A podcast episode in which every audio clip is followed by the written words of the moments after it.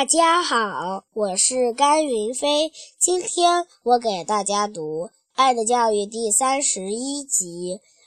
大家好，我是甘云飞。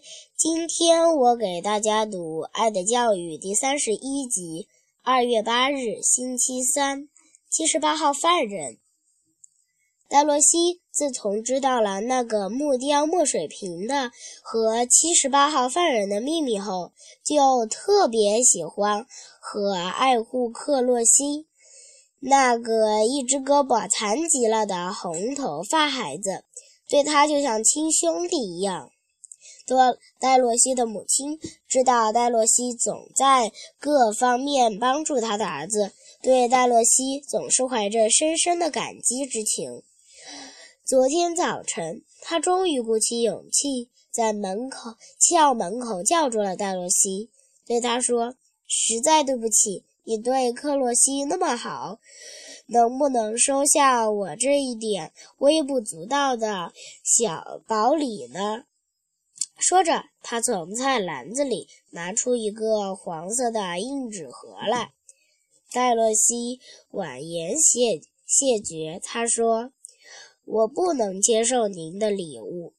于是他又拿出一把萝卜来。戴洛西还是婉言谢绝了。那么，孩子，你不是因为生气吧？卖菜的女人问道。哪里？我怎么会生气呢？绝对没有。谢谢您了。戴洛西说完，微笑着走了。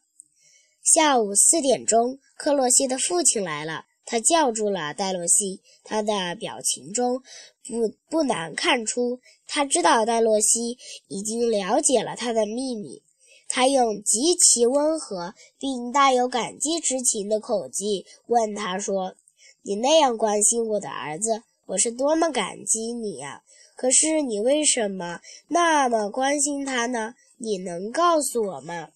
戴洛西一下怔住了。这个问题在他的内心里其实早已有了答案。他之所以爱护克洛西，是因为他家庭的不幸，也是因为克洛西的父亲，父亲能以极高尚的行为来认罪。戴洛西内心这样想着，但却没有讲出来。因为克洛西的父亲毕竟杀了人，还坐了六年牢。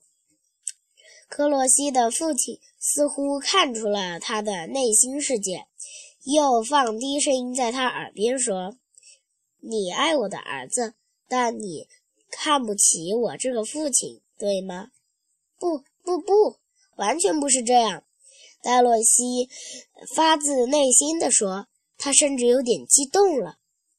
克洛西的父亲已经看出戴洛西是一片诚意，他多么感动啊！